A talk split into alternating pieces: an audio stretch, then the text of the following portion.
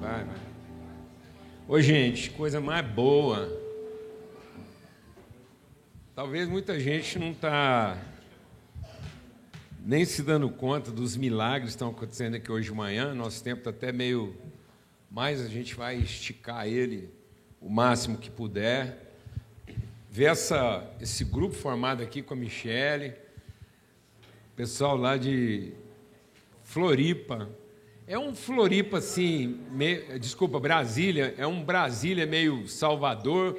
Eles estão lá no Lago Sul. Vem cá, fala um oi para todo mundo aqui. Ontem ela estava. Não, vocês dois, vem cá, dá um oi aqui. Eles estão vindo lá, vem cá, lá do Lago Sul. E são irmãos nossos lá de Salvador, que agora mudaram para Brasília, estão lá. Ela estava toda poderosa ontem, porque a menina dela estava dando um recado lá. e tem uma graça. Fala um oi. Glória a Deus. É muito bom né, fazer parte da família de Cristo né, e estar aqui né, em Goiânia né, com os nossos irmãos, juntos para adorar e bendizer o nome do Senhor. Muito obrigado. É, trago aqui o abraço né, dos irmãos, dos irmãos lá de Brasília né, e dos nossos familiares em Salvador e toda a família de Deus. É, coisa boa. Muito bom estar aqui com vocês, sabe? A gente foi muito bem recebido. Claro, família de Deus é isso mesmo, né? Estamos ali com o Anselmo e a Tássia, Persino, um casal abençoado que recebeu a gente ali. Queremos só agradecer ao Senhor por essa recepção maravilhosa e confirmar o que meu esposo acabou de falar, né? Os nossos irmãos lá de Salvador mandam um abraço muito apertado. Tem uma notícia muito boa: a igreja que a gente estava lá em Salvador vai se transformar agora na sede de, do Nordeste da Sal lá, sabe? A gente está muito alegre com isso. e a igreja está lá muito jovem, fazendo muita festa, e a coisa é muito maravilhosa. É Jesus conosco, transformando vidas. Amém. Amém? É bom demais, graças a Deus. É tudo que o Lago Sul de Brasília estava precisando.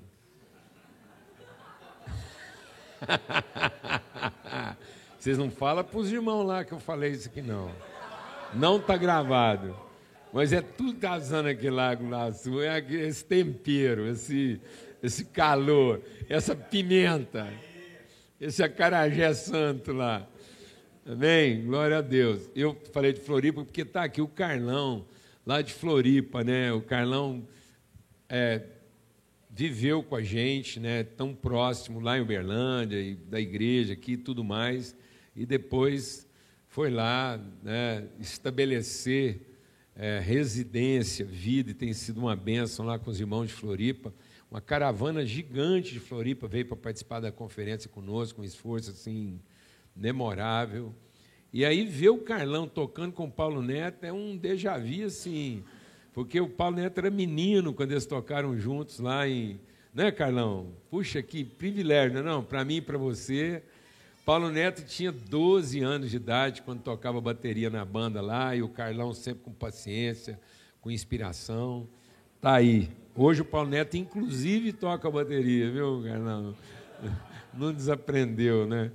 Então, assim, e, e essa graça, né? Um homem de muitos ritmos. Uma vez eu, eu, eu o, o, o Neto gostava de ir numa noite lá de jazz num barzinho, bem barzinho assim, o pessoal até ficava assim, não, mas você vai lá naquele bar com o Paulo Neto? Eu falei, vou, é, o problema? Foi lá que a gente ganhou alguns irmãos. Nós temos um, um, filho, um filho da nossa casa, querido, o Hamilton, e um saxofonista, assim, um dos melhores do Brasil. E ele foi alcançado por causa do coração do Paulo Neto, que com 12 anos queria assistir a apresentação de jazz. E o, o Hamilton se tornou amigo da nossa casa e hoje é irmão, abençoa tanta gente lá. E um dia eu estava lá sentado e um músico muito bom da cidade sentou do meu lado e o Paulo Neto, interessado na bateria, ele viu o negócio dele da bateria e falou assim: Eu vou falar uma coisa para você que você não me perguntou. Às vezes você gostaria que seu filho se interessasse por música com outros instrumentos. Porque tem gente que acredita que baterista não é músico. E ele falou assim: Eu vou te falar como músico, professor de música, formador de música. Eu queria que todo músico tocasse bateria, porque o grande problema com os músicos depois é ritmo. Às vezes ele até tem sensibilidade, harmonia, então você deixa seu filho gostar de bateria o quanto que ele quiser, porque ele tem vocação para música. Então isso salvou a, a vida do Paulo Neto como baterista. Amém? Mas nós estamos aqui com o Dene, vem cá, senta aqui. Senta aqui, vamos conversar. E, e para o Mateus não morrer de inveja. Pega uma cadeira, Mateus, senta aqui também com a gente. Pega uma cadeira para o Matheus. Senta aqui, Matheus. Vou entregar ele. Não, agora, agora é pressão no Matheus. Gente, vocês não aliviam com o Matheus. Falta só 15 dias para ele casar. É pressão, pressão. 13 dias. É, aí ó, 13 dias para o cara casar. É. Bom demais ter você aqui. Você está com o Evandro. Evandro. Benção, viu, Evandro? Alegria, uma honra. E então, bom demais. O que está no seu coração aí? É. Glória a Deus. Tá, já tá. Tô ligado. Bom dia. ah, que alegria, nós temos sido muito inspirados por essa realidade, né, Paulo? Que tem tocado muito nosso coração de como produzir na igreja um aspecto de maturidade, fazendo da doação não um, uma busca, mas uma realidade do que se tem. E nós ficamos o ano passado inteiro só falando de partir o pão.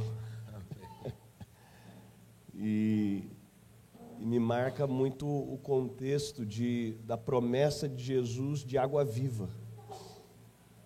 E uma das viagens a Israel, eu fui muito marcado, porque chegamos lá num campo, num, numa fazenda, e o lugar era baixo.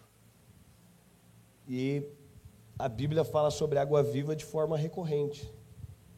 Jesus, em João 7, na festa, celebração da água, ele se põe em pé no último dia e diz: Se alguém tem sede, vem a mim e beba.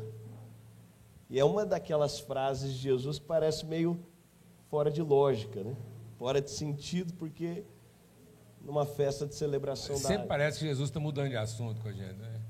E, e aquele contexto que uma festa de celebração da água ele tinha estabelecido. Nós vamos fazer uma festa aqui no final para celebrar o fruto. E como a gente gosta de pegar a glória daquilo que não é nosso. É a flecha que acerta o alvo e diz: Acertei o alvo porque eu sou boa, não porque o arqueiro é bom. Exatamente. E Jesus se põe em pé e diz: oh, se, se alguém tem sede, vem a mim e beba. E estava finalizando a celebração da água e alguém está dizendo: qual que, que apelo é esse no fim da festa? E Jesus estava falando de água viva.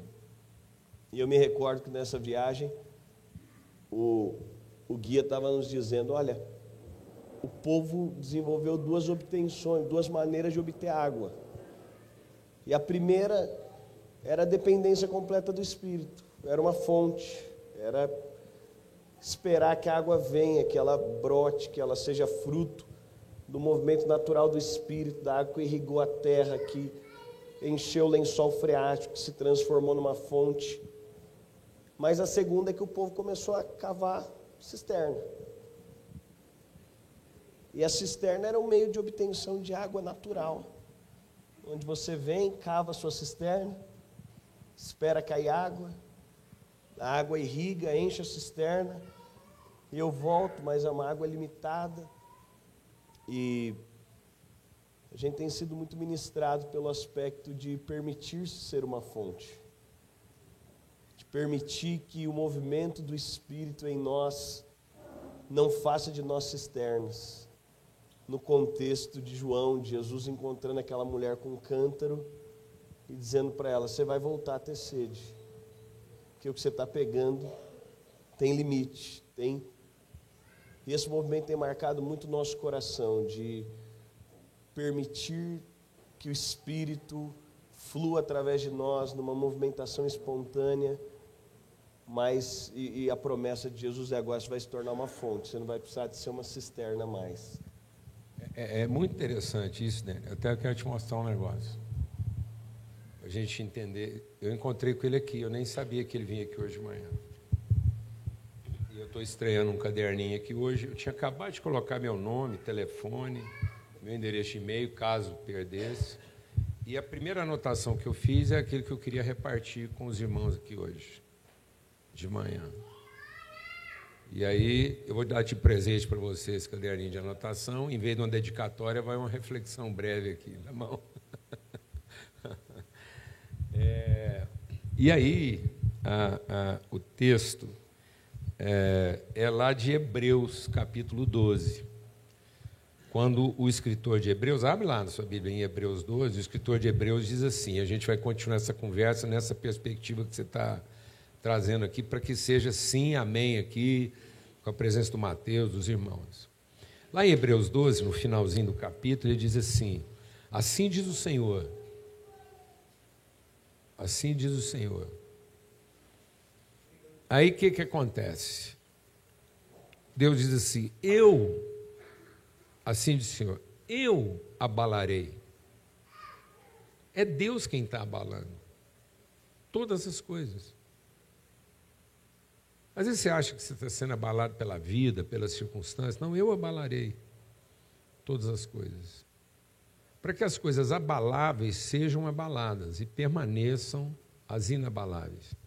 Quando Deus mandou Abraão cavar poços, ele não mandou cavar cisternas. Porque a cisterna é rota, ela é circunstancial. Todo mundo que furar um buraco, deixa Deus ministrar o seu coração. Todo mundo que furar um buraco, e não interessa quão profundo ele seja, no fim você vai acabar encontrando água.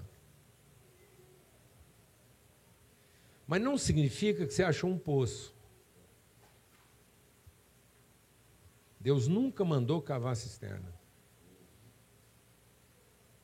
Deus mandou cavar poço. Para você cavar um poço, você tem que saber uma orientação de Deus. Você tem que saber exatamente que naquele lugar onde você vai abrir o buraco, a água vai jorrar. É um poço. É uma fonte que foi liberada. Não é um suprimento que foi concedido. A cisterna fornece um suprimento temporário. A cisterna varia com as circunstâncias.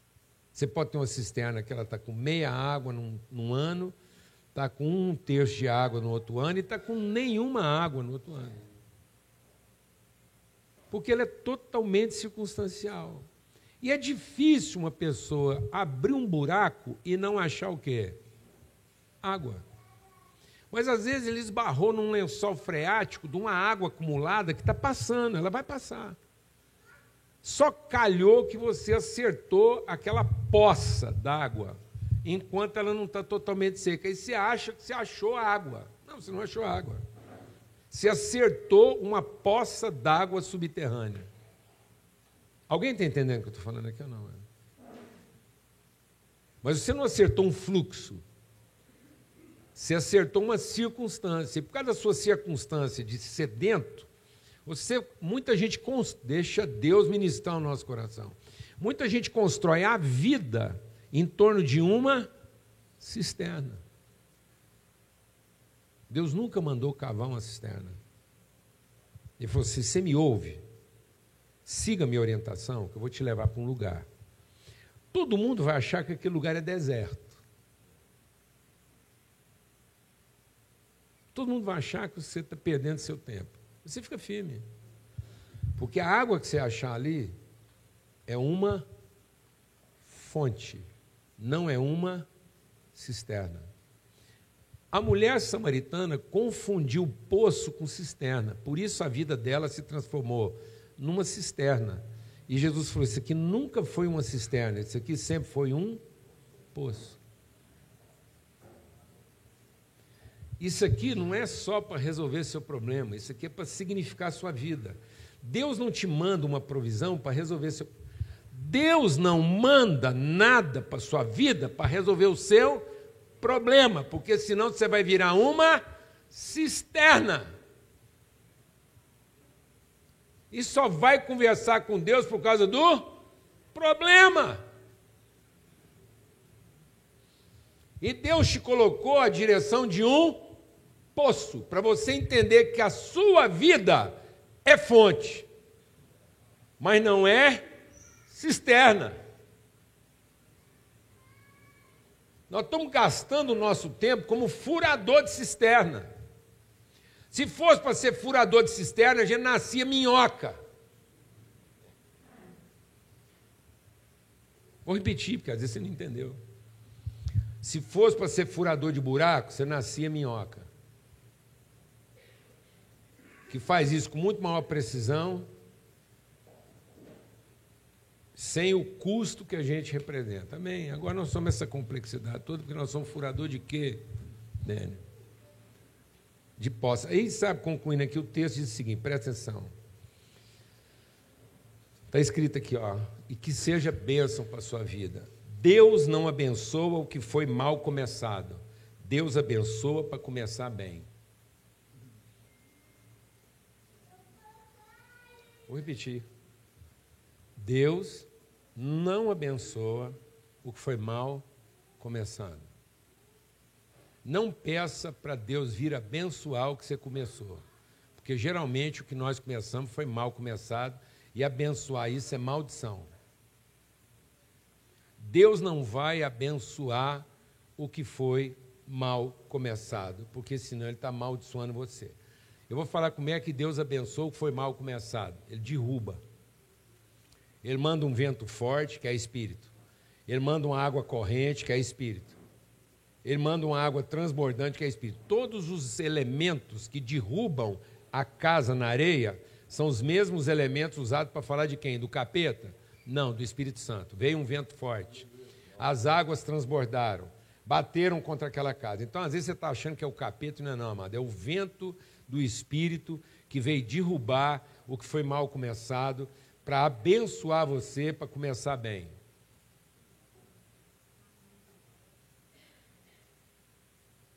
Amém. Porque aí, 2 Coríntios diz o quê? Capítulo 4. Nossa fé não se baseia naquilo que é aparente, porque as coisas aparentes são passageiras. Não confunda cisterna com poço.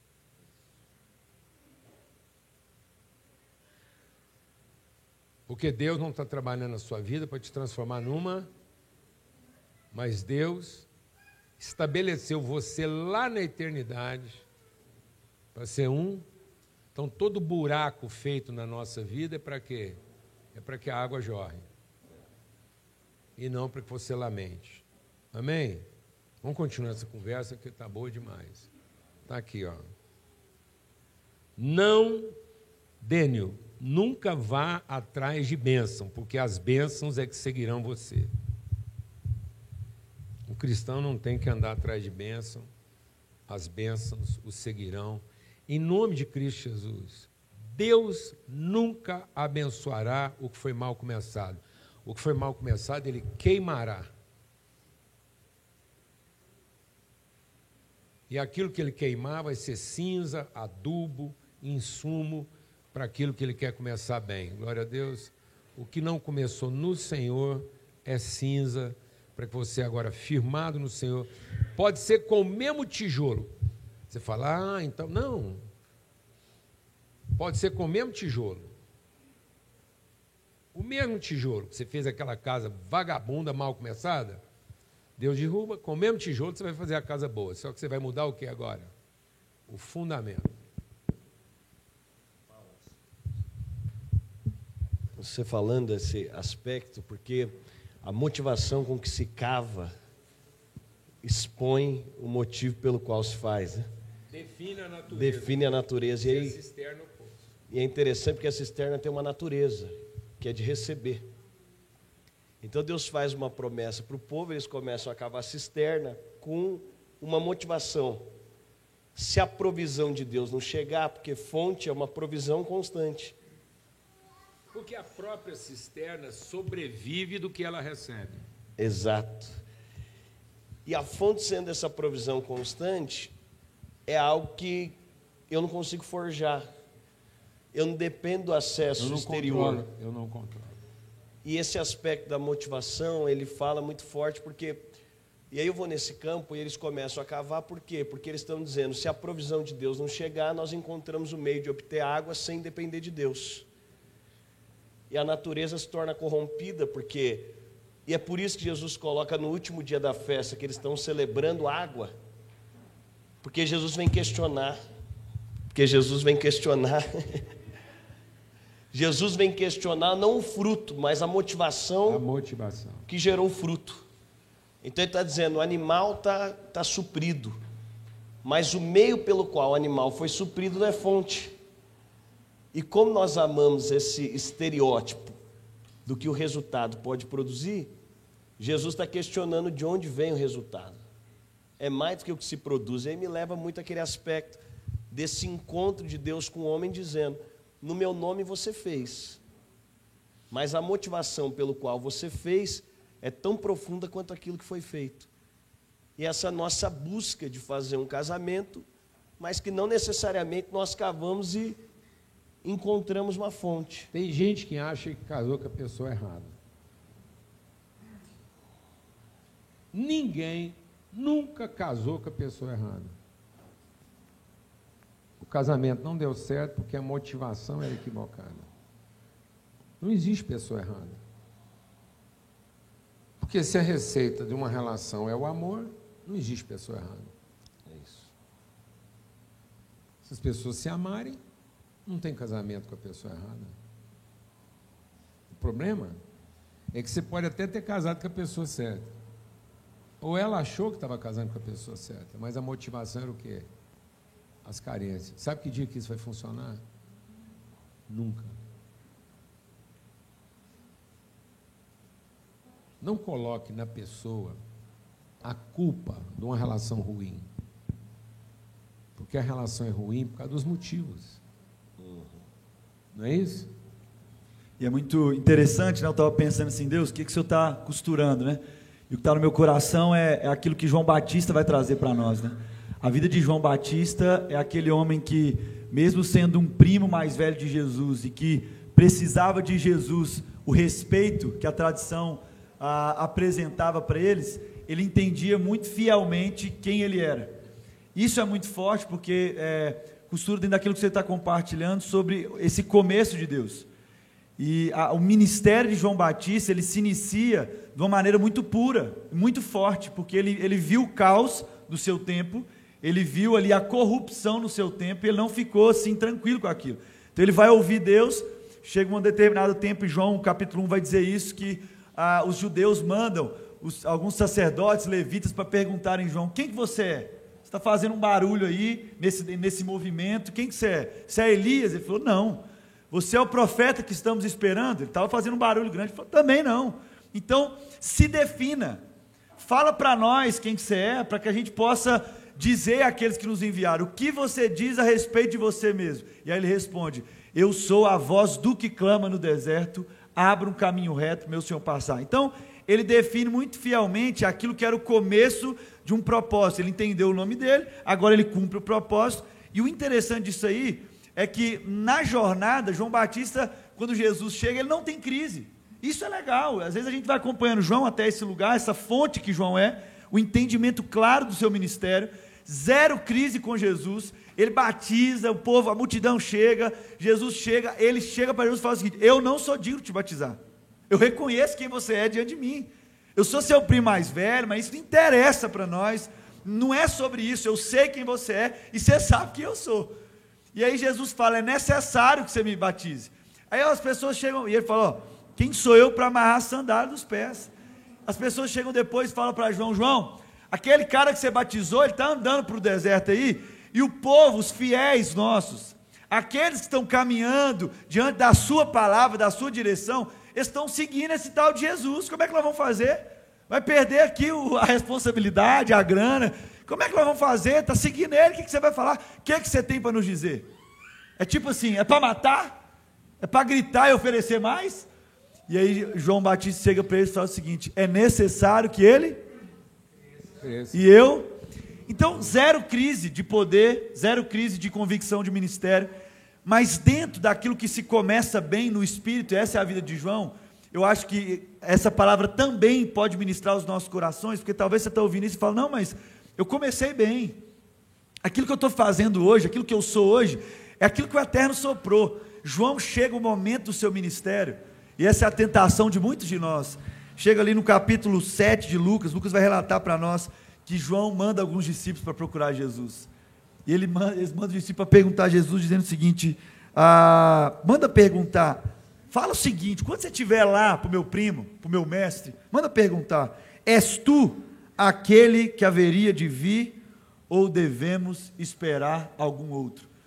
no processo de fonte com cisterna, tem hora que a gente vai nos perdendo, porque mesmo um homem tão fiel como João, e Jesus, ele vai validar João nisso aí, ele começa a operar os milagres tudo, ele começa a fazer um fundúcio ali no ambiente, para dizer o seguinte, vocês estão vendo?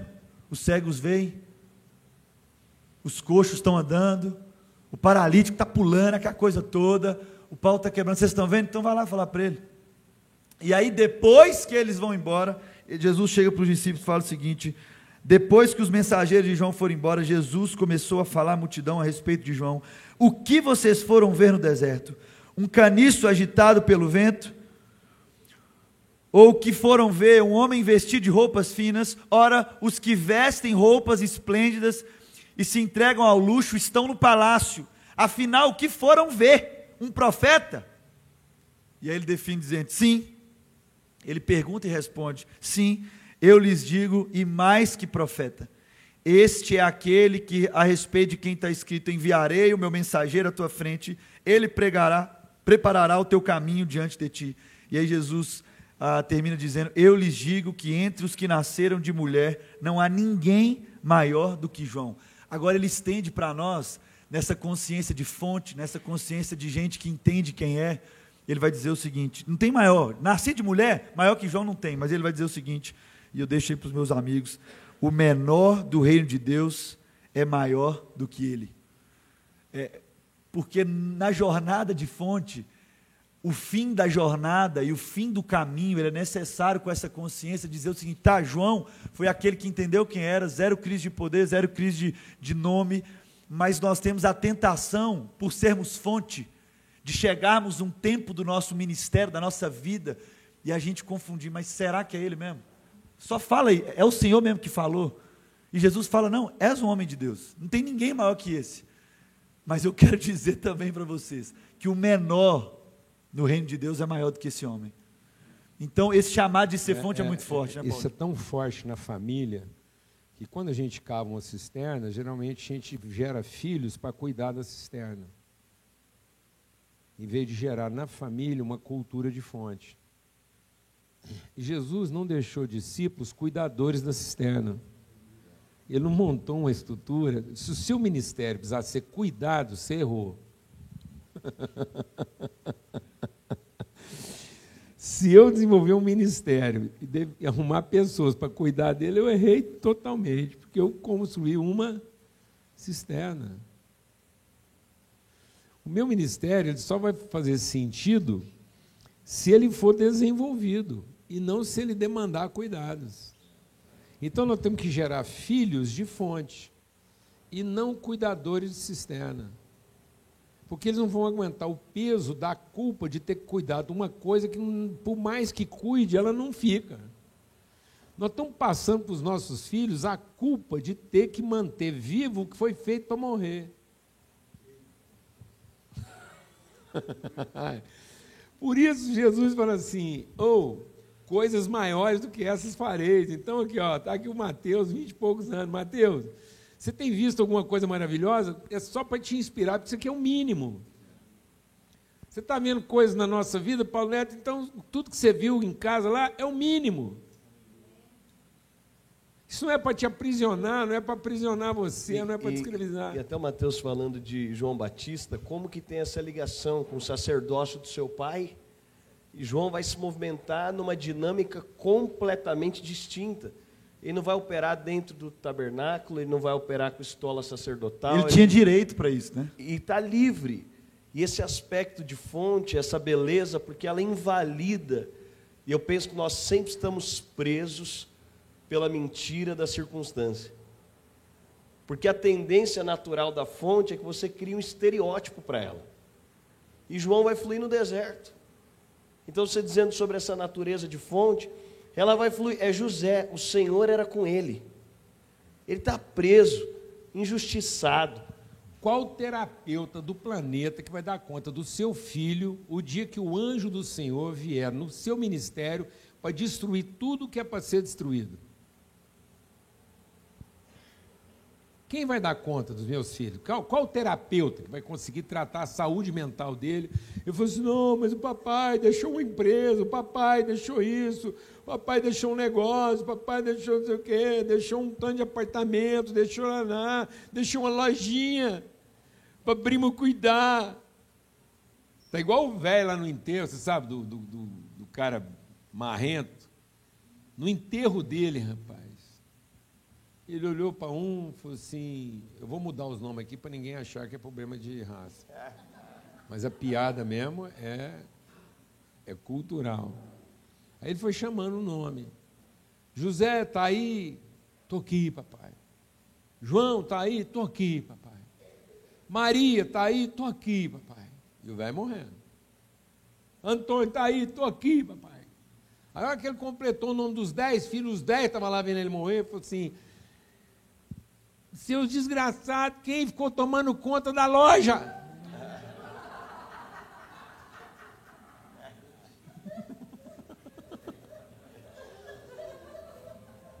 Amados,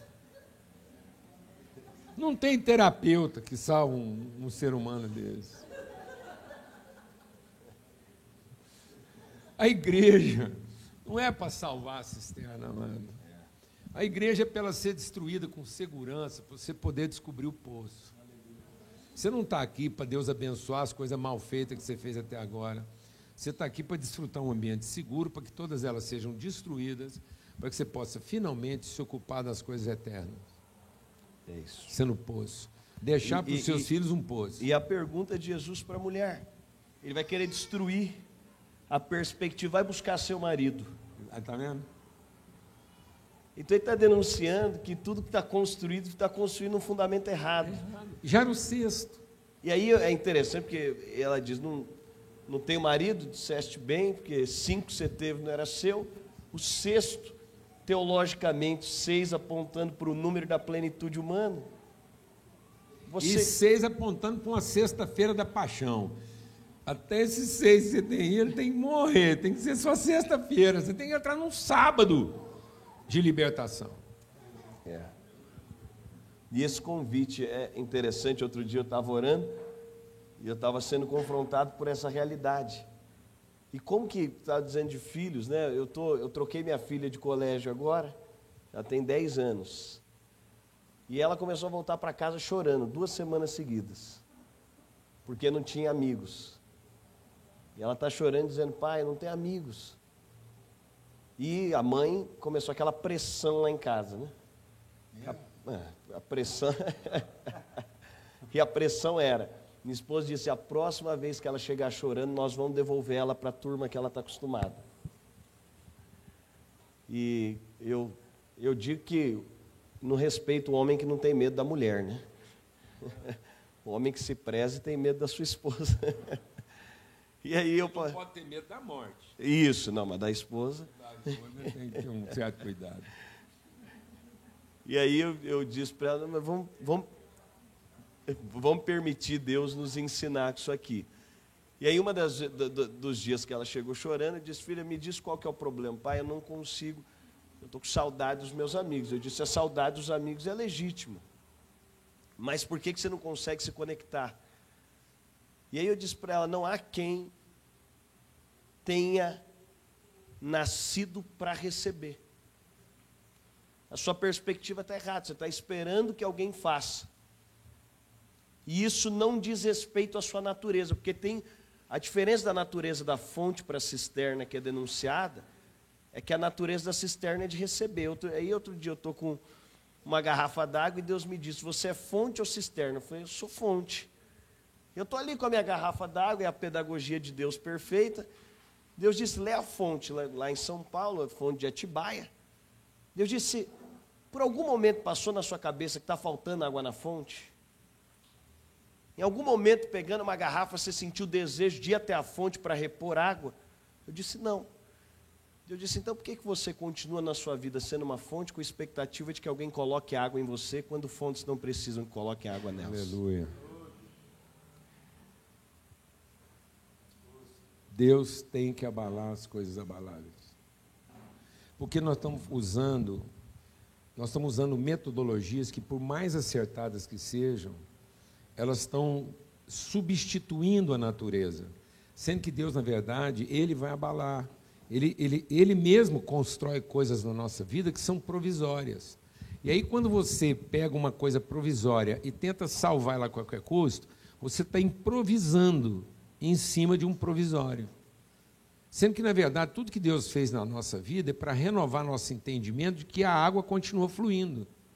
Eu vou contar um caso aqui que é meio engraçado, mas assim, mas é só um caso assim que ilustra bem isso, porque na verdade, eu, eu, gosto muito de uns casos engraçados, assim, que o povo chama às vezes de piada. Eu não acho que é piada, eu acho que é um caso com um senso de humor. A mulher desconfiou que o menino dela de 12 anos não era filho dela. Menino já tinha 12 anos.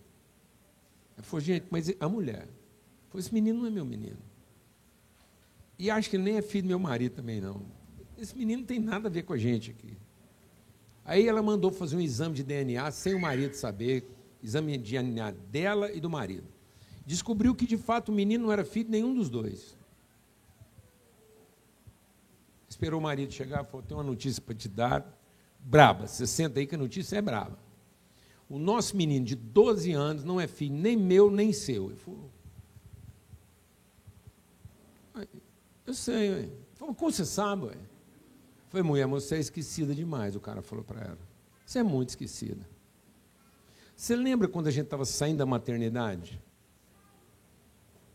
A gente estava saindo da maternidade, você virou para mim, com o nosso filho, no colo, e falou assim: Ó, oh, esse menino está cagado, ele está sujo. Vai lá e troca ele para mim. Eu falei, troquei, ué. Eu desci o sujo, peguei um limpo. Você não lembra?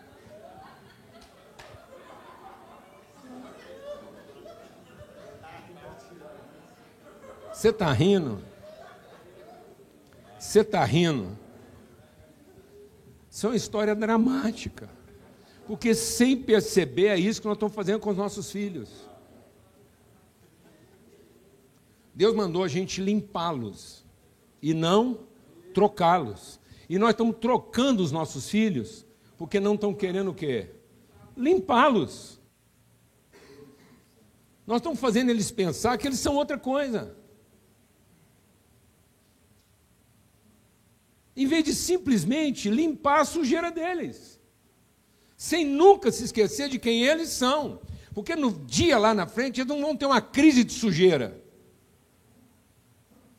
Eles vão ter uma crise de quê? de identidade.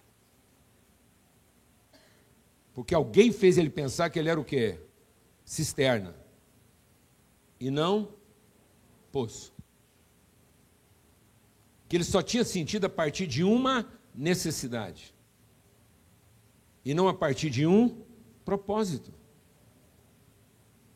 Aí o filho acha que você ama ele porque você precisa dele para continuar tocando o quê? O negócio. Então, vou te falar um negócio, amado. Para trocar o negócio, não limpa. Troca. E toda vez que sujar, não limpa. Troca. Porque empregado a gente não limpa. A gente troca. Filho, a gente não troca. A gente limpa. É isso. Amém? Coisa linda. A gente está junto aqui para discernir. Porque não é o erro o acerto. Não foram os acertos do seu pai que tornaram tudo possível, que foi pastor ante você. E não serão seus erros que vão comprometer tudo que veio antes de você ou tornar o que vem depois de você melhor. Meu acerto não vai tornar nada melhor, amados. E nem meus erros vão tornar nada o quê? Pior. É Deus abalando todas as coisas para que as coisas inabaláveis sejam permanentes. E para que a gente pare de colocar a expectativa no quê? No aparente. Amém, Mateus? Começando sua vida de casado. Eu vou falar uma coisa. O homem que faltando dois ou três dias para a hora do casamento não pensar em correr, ele está errado. Porque vai chegando pertinho dos dias mesmo, você fala assim, gente. Pensar muito. Não. não, não, não. Aí você tem que ver o anjo do Senhor vindo até você e falar assim: é isso, eu sou contigo e você vai parir salvação para a terra. Aí você vai.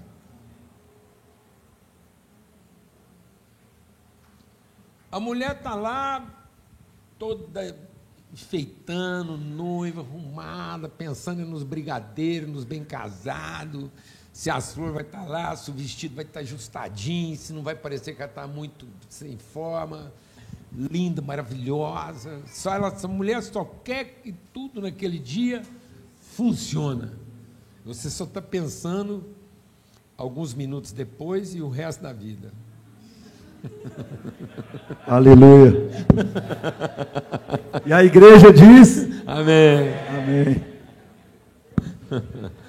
É isso. Aí o cara, na hora que vai chegando pertinho mesmo, ele fala assim: gente, por melhor que seja ali e tal, é pro resto da vida. Não é? Aí o anjo vem, te segura pelas costas e fala assim: vai, meu filho. Eu te elegi. Ser forte e corajoso. Ser forte e corajoso. Serei contigo até os confins da terra. Aí a gente vai e crê. A mulher nem sonha. Você está ali tão pleno que ela nem sonha. E ela vê lá tudo. Amém. Mas então é isso na certeza de que todas as coisas abaláveis serão abaladas, mas Deus nos colocou lá como luzeiros, luz no meio da treva, ponte que atravessa as águas, flecha que alcança o alvo. Não é abrigo num lugar florido, cheio de sombra, é abrigo no deserto. Não é ausência de abismo, é presença de ponte. Não é ausência de desafio, é certeza de flecha. Amém, amados? Não é ausência de escuridão, é certeza de luz. Quem crê nessa palavra? Amém? Amém. PJ, antes de você finalizar, só para. Você finaliza aí para nós. Tem algo que o Paulo Júnior sempre. Eu, eu, tenho falado isso alguns. Acho que domingo, passei, domingo retrasado, a gente estava compartilhando aqui, e tem uma frase, uma verdade, um fundamento que o PJ sempre compartilhou. Eu lembro quando eu eu cheguei, né? E tem sido uma semana muito intensa para mim, porque foi a semana que eu estou mudando agora da casa do Paulo Júnior da Lana, e indo lá para casa onde a gente vai morar nesse tempo. E uma frase que, uma, uma palavra encarnada que o Paulo Júnior repartiu comigo, e a gente, ele já citou isso agora, mas eu tô, eu tô repetindo porque é aquilo que é a pedagogia de uma criança, né? Quando a gente vai ensinar uma criança, ah, tá lá o, o Joãozinho do Ronaldo da Bebel, eu doutrino o Joãozinho. Eu chego com o Joãozinho e falo: quem que é seu tio preferido? Ele, Teteu. Então, se você chegar com o Joãozinho, Neto Paulo Júnior, você falar: quem que é seu sobrinho preferido? Teteu. Qualquer um, filho. Pode o vô dele, o outro tio dele, o Paulo Neto, que é tio dele. Perguntar. Paulo Neto perguntar: qual que é seu tio preferido? Ele vai falar: Teteu. Por quê? Porque eu repeti, repeti, repeti e repeti. É. Exatamente. Mas no coração. E por que, que eu estou falando isso?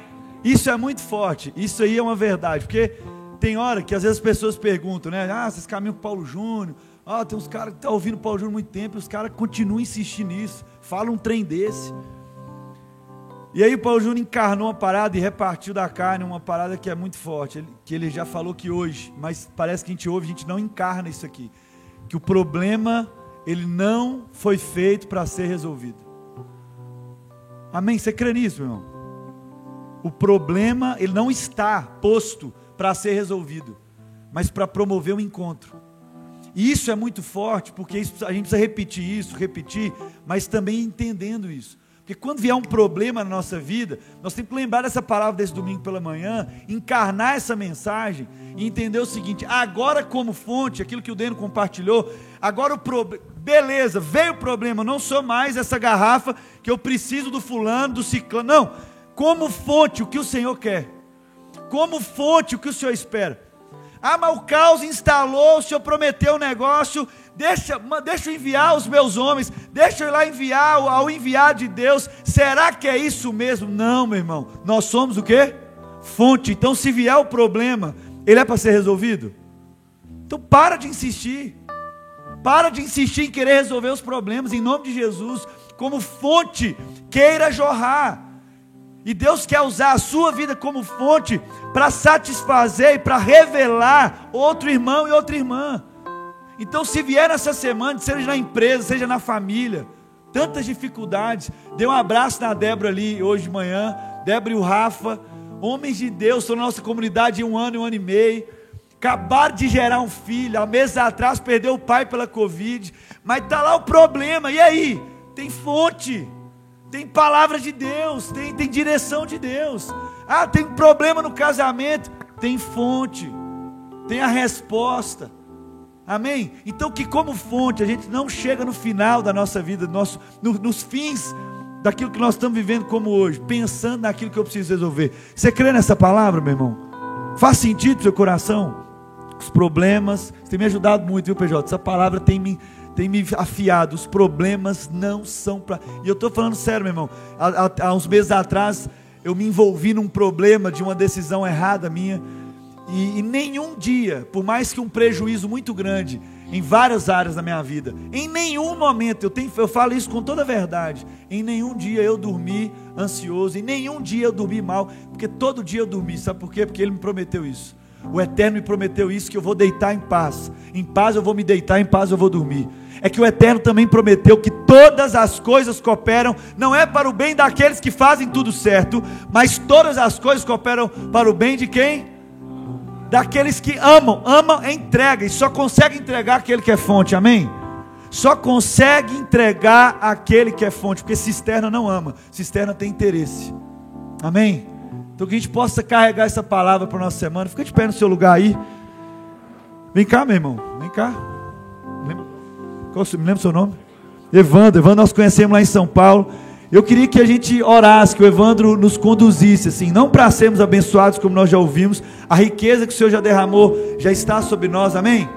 Então não nos falta mais nada, não nos falta mais nada, e se vier os problemas, não é para ser resolvido, você Ô, tem Mateus, que perguntar. Deixa eu só abrir e louvar a Deus aqui por essa comunidade, como nós temos sido, assim, profundamente enriquecidos. Eu sei que a maioria aqui não tem ideia quem eu sou, porque eu sou mundialmente desconhecido.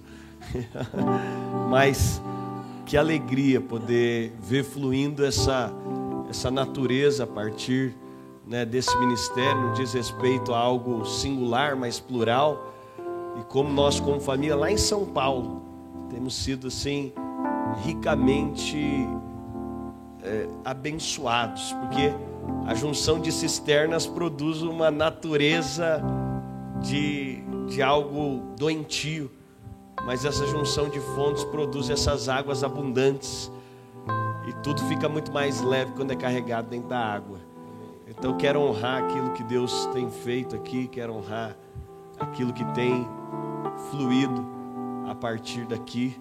E o salmista diz no Salmo 42, assim como a corça anseia pelas fontes das águas.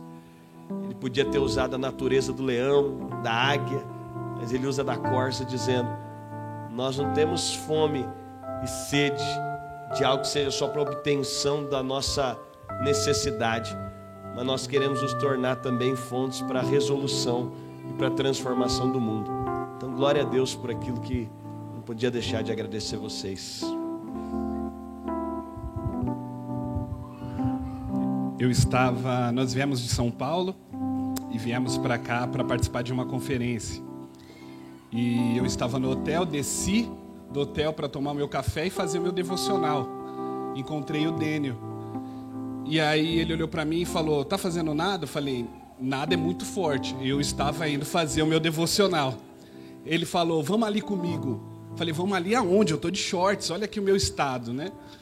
E ele falou: Vamos ali rapidinho comigo. Vim parar aqui. Foi assim que fui convidado. caí, caí na fonte. E quero dizer para os irmãos que estou saindo daqui profundamente abençoado. É, se tem algo do qual Jesus nos ensinou é ressignificar os nossos problemas, ressignificar as nossas dores. E eu estou saindo daqui ressignificando muitos dos nossos problemas, ou pseudos nossos problemas e dizendo que estou saindo daqui extremamente abençoado por vocês. Obrigado por esse devocional que eu estava descendo para fazer.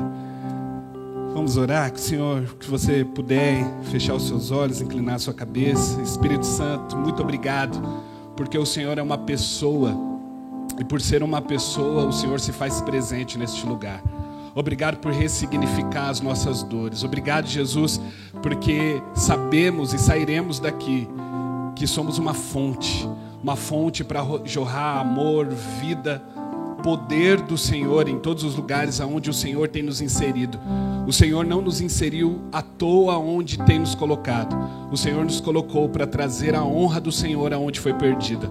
Usa a nossa vida de forma especial, de forma completa, aonde o Senhor tem nos colocado, na nossa casa, no emprego, na nossa comunidade de fé em nome do Senhor Jesus. Amém e amém. Amém. Ó, todo mundo que congrega aqui sabe quais são nossas responsabilidades e como é que elas são resolvidas. Amém? É, então a lojinha, a mesa preparada está lá. E a gente tem alguns livros que a gente quer recomendar. Um deles é Chega de Regras, se você ainda não leu. E também temos lá o DNA e Propósito, que fala daquilo que é a nossa convicção a respeito de igreja com quanto comunidade. Tem também alguns exemplares que ainda tem lá só em espanhol. Né? Desculpa, esse aqui é em inglês. É. Esse está em inglês. Eu acho que ainda tem em espanhol lá também, né? Tá bom? Então, se quiser abençoar alguém e deixar o Pix aqui para quem quiser. É, quiser não, né? Para aqueles que vão honrar suas responsabilidades. Amém? Então, uma boa semana para todos.